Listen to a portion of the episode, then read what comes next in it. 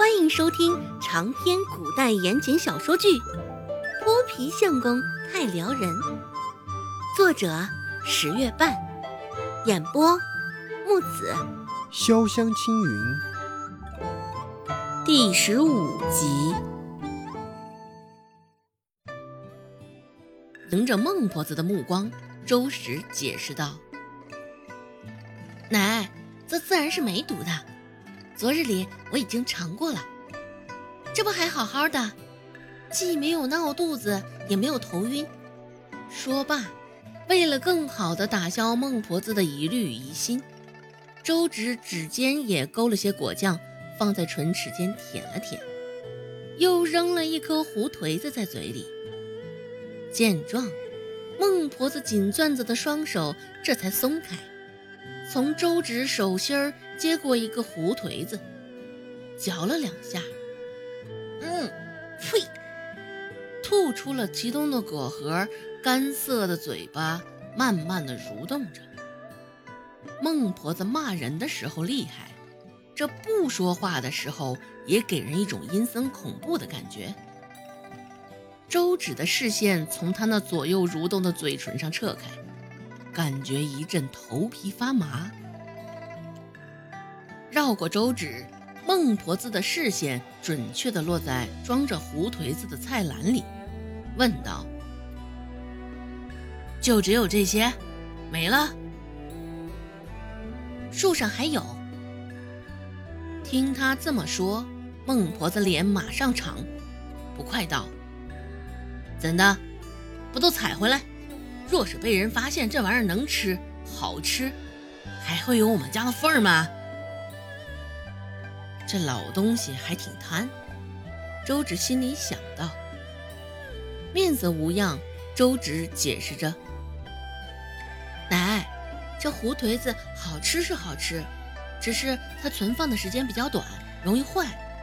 我将有些外表看起来不够美观的做成了果酱。”至于剩下的，我先拿去市集上卖，试试能不能换些铜板回来。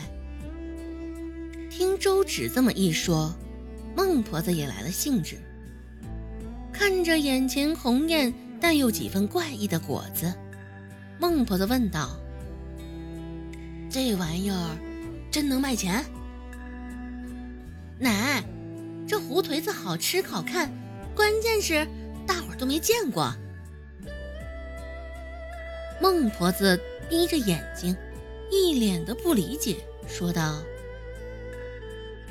只是大伙没见过，谁还会来买这玩意儿？你这懒丫头，莫不会是为了躲过今天的农活，想着去市场上躲一躲吧？”越想，孟婆子越觉得周芷在诓她。果酱的味道还没有散去。空气中还弥漫着一丝丝酸酸甜甜的味道。周芷淡定从容地解释道：“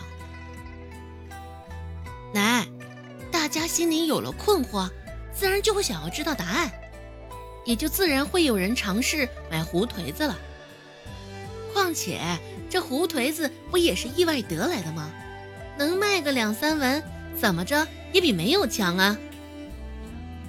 说话的时候，周芷故意压低了声音，也故意放慢了速度，给孟婆子一点考虑的时间。果然，听到两三文的时候，孟婆子眼睛瞬间亮了。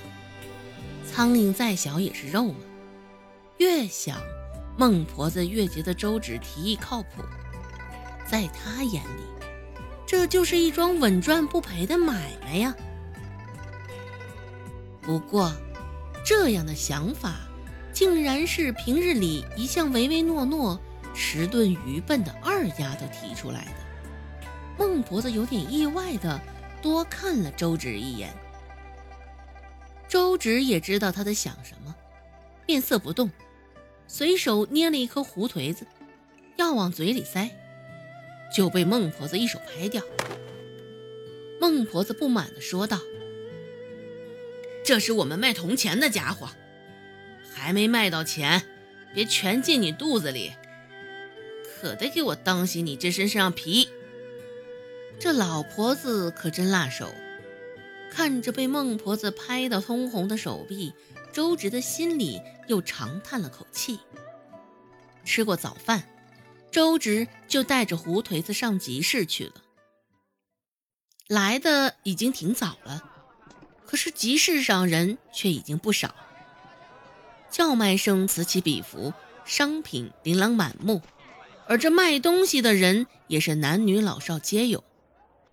周芷在一卖大饼的大爷摊子旁停下身，将竹筐中用粗布包裹着胡颓子拿出来，又将竹筐倒扣着放在地上，蹲下身，小心翼翼地将粗布包置于竹筐上。蹲这个动作对于其他人来说可能还好，只是对于胖子周芷而言。着实吃力了些。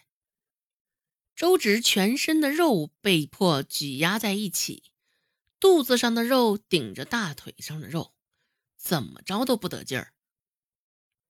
将粗布揭开，红透了的胡颓子一个个就像是红色的玛瑙，在青白色的阳光下泛着艳艳的光泽。我说丫头啊，这是什么东西呀？一旁的大爷也第一次看见这玩意儿，不免觉得稀奇的很。像枣，却又不是枣，反而更像是首饰。第一次上集市，虽说心里有自信，胡颓子肯定会有人好奇，但还是会怕遭了冷落。现在大爷表现了困惑。这倒是比周直预料的更早了些。本集播讲完毕，感谢您的收听。感兴趣别忘了加个关注，我在下集等你哦。